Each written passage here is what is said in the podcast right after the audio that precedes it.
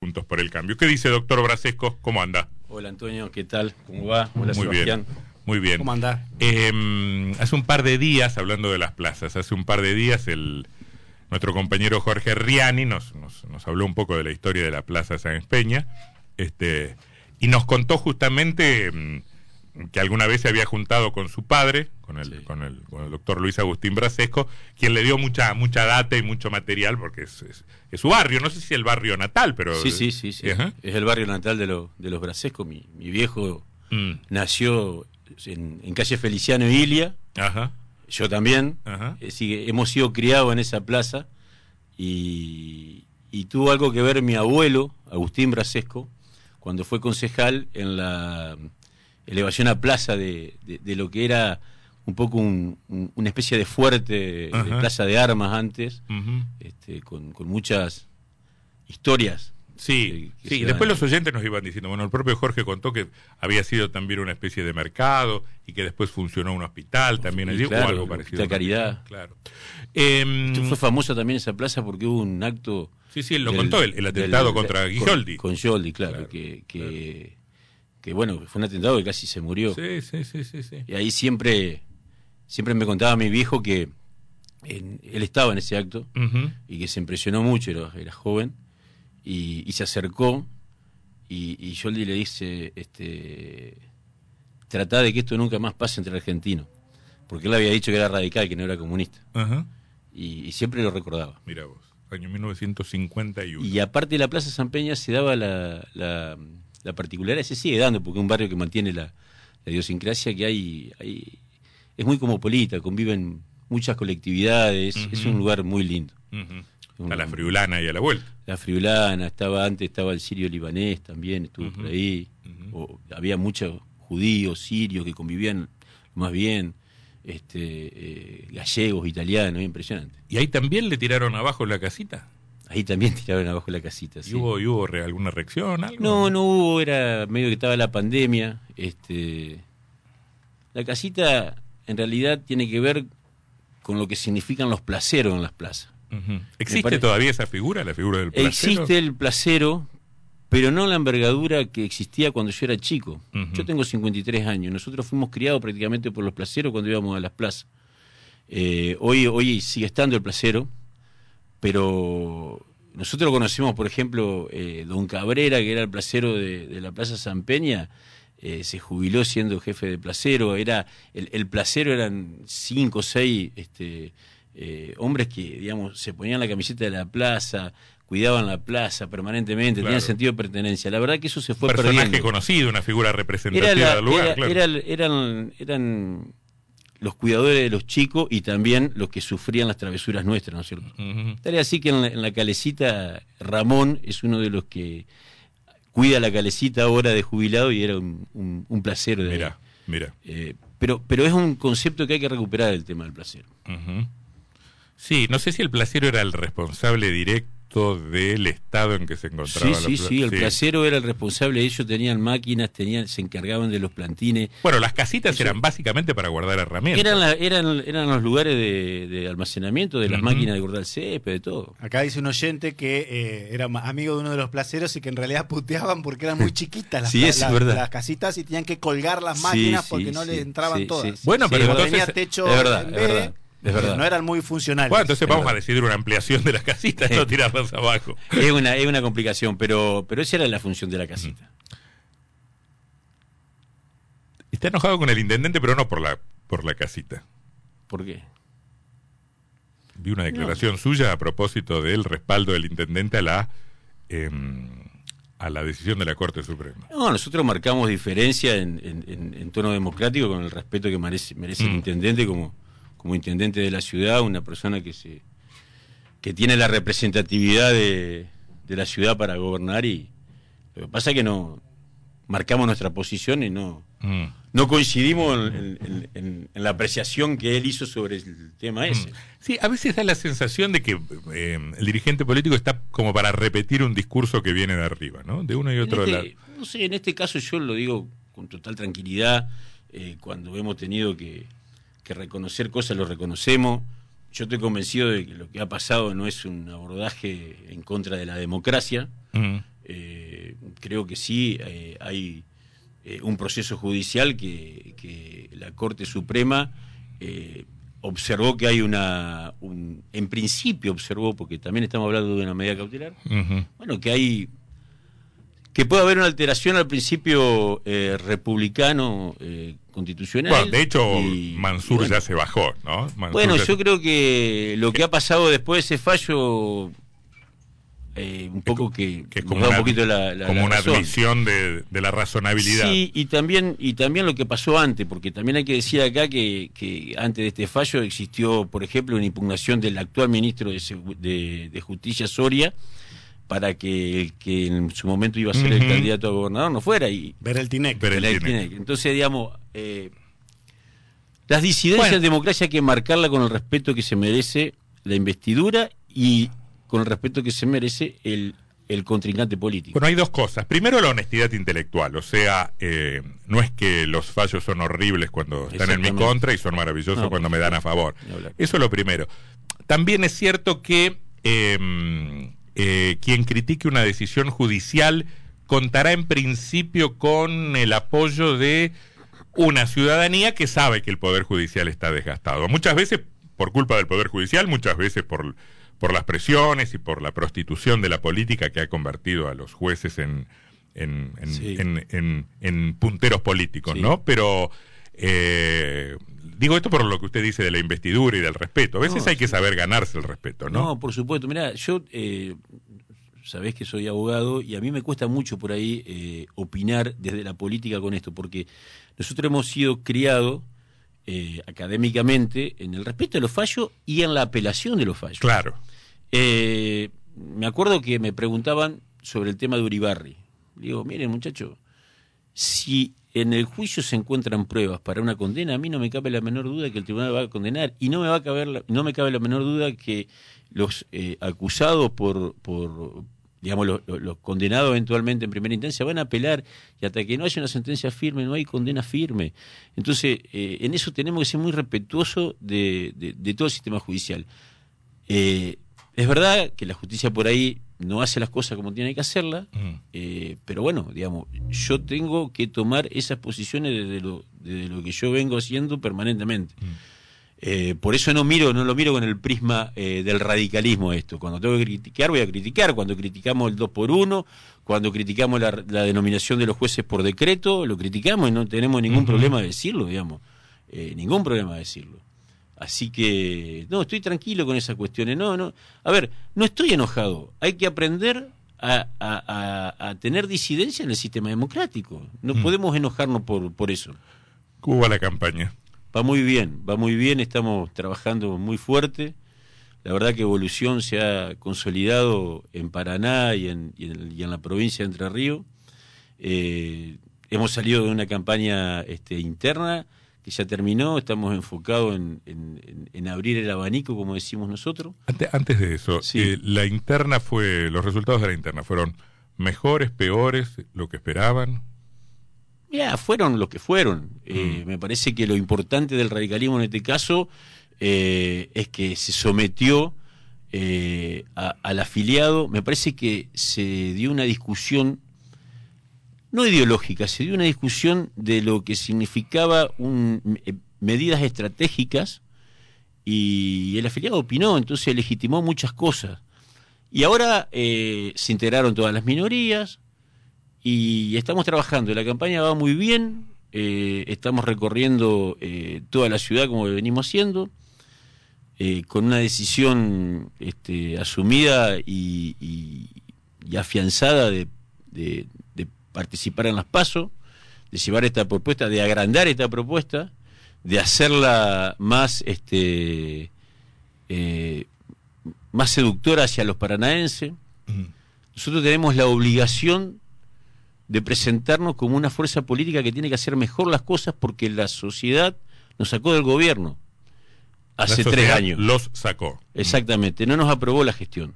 Entonces nosotros tenemos que, de ¿Está alguna hablando manera, de lo, de lo nacional o de lo municipal? de lo nacional y de lo municipal. Yo en este caso estoy hablando de lo municipal porque, estoy en, en este rol.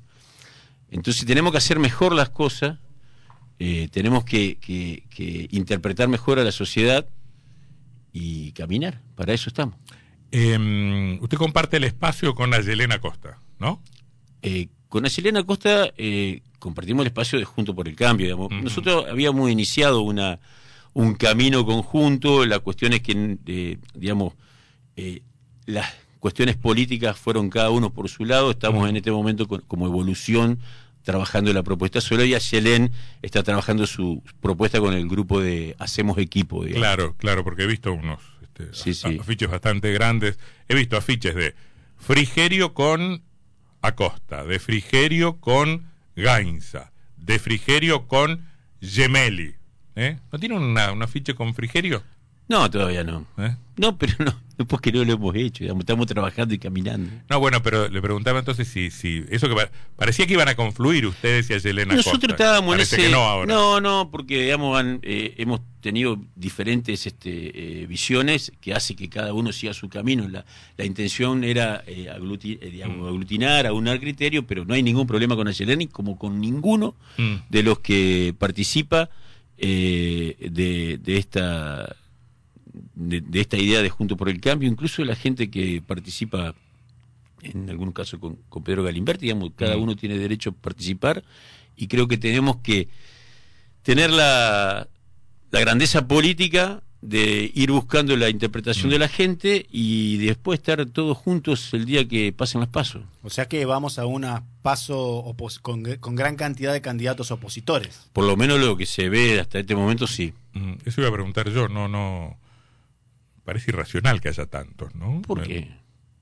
Y porque, Puede porque haber ter- 10, por ejemplo. Porque termina, porque, porque, porque termin- terminan siendo grupúsculos pequeños que, mm, que, que, que después podrán adquirir legitimidad, pero que en principio salen de una interna con, con 2.000 votos, qué sé yo. Yo no sé si eso es una representatividad como para después aspirar a gobernar la ciudad. Bueno, la, la, a ver, digamos, el, el derecho o, o- o la idea de, de- de presentarse a las pasos, el, el utilizar la herramienta de paso este, para de- de- delinear las candidaturas me parece una herramienta muy, muy importante. Eh, quien llega, quien no llega, ya eso lo va a disponer la, la sociedad, Antonio Mm. Sebastián. Ahora, hay, hay factores Eh, de poder que juegan, Bracés, con esto, y usted sí, lo sabe. Los sí. armados provinciales, la figura de Frigerio, en este caso con una candidatura a gobernador muy competitiva, eh, por ahí son eh, factores que terminan inclinando la balanza por uno o por otro. Mirá, nosotros eh, eh, creemos que la, actuación, digamos, el trabajo político que se hace se tiene que hacer desde la base de una organización política. No creemos que la política sea una cuestión eh, personalizada. Por eso desde Evolución lo que nosotros hacemos es un desarrollo político de una organización política que es nacional, provincial y por supuesto local.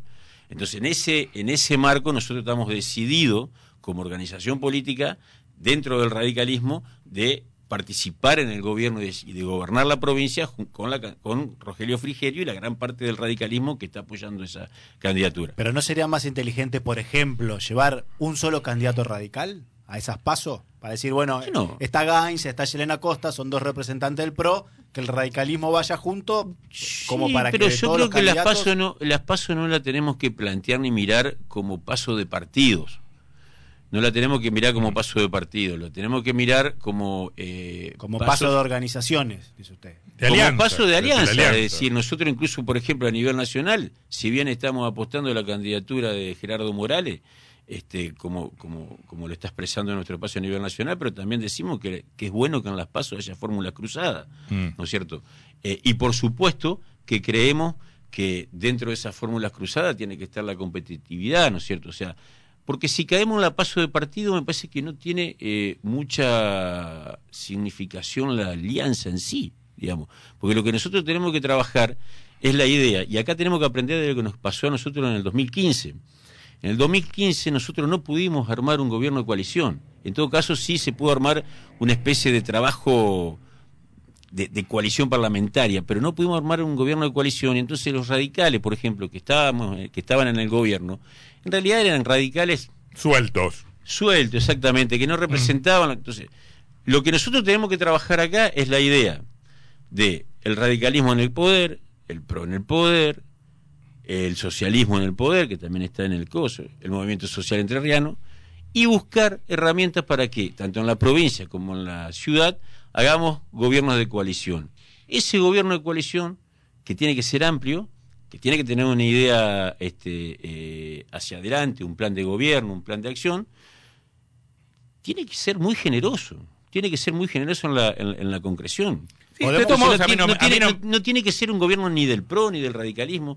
En eso lo discutimos bien, por ejemplo, en lo que se da en el gobierno de la Ciudad de Buenos Aires. Evolución, por ejemplo. Pero ahí hay una conducción clara, marcada por Rodríguez Larreta. Por supuesto. Acá yo le voy a dar una opinión desde afuera. No se ve eso que usted dice, esa organización para, para ver cómo se disputan el poder. En el, en el propio bloque de diputados, el único lugar donde tienen una representación institucional real, están peleados y tuvieron que partir el bloque en dos. Está bien, Sebastián, pero para eso están las pasos.